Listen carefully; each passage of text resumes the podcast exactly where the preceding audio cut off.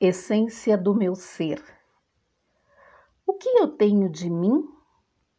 Diante do mundo em que habito, como separar o que é meu e o que é do outro?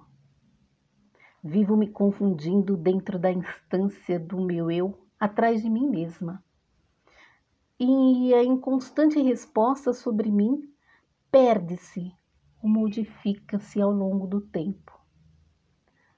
Sempre sei definir a minha verdadeira essência, casa do meu ser, fragmentada em espaço nem sempre preenchido, vácuo do meu eu.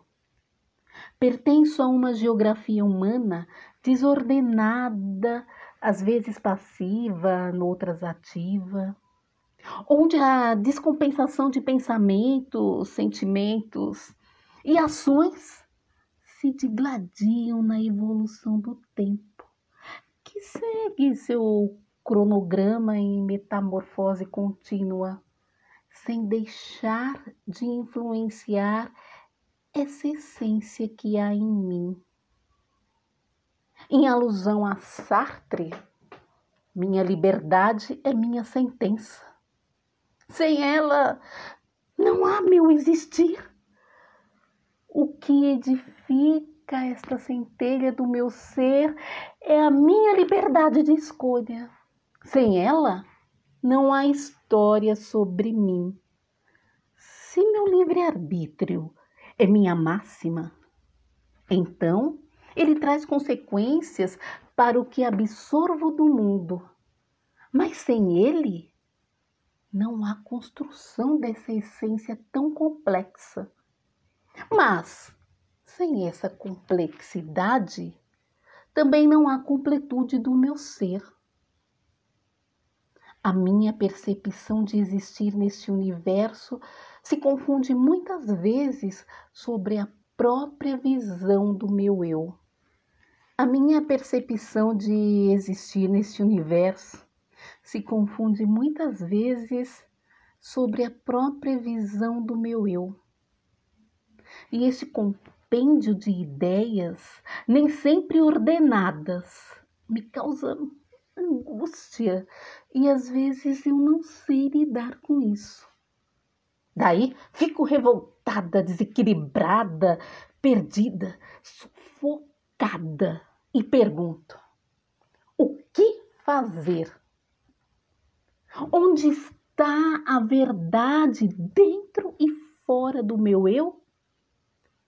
Fico dividida entre a sanidade e a loucura. A verdade? Foucault disse que não existe verdade absoluta.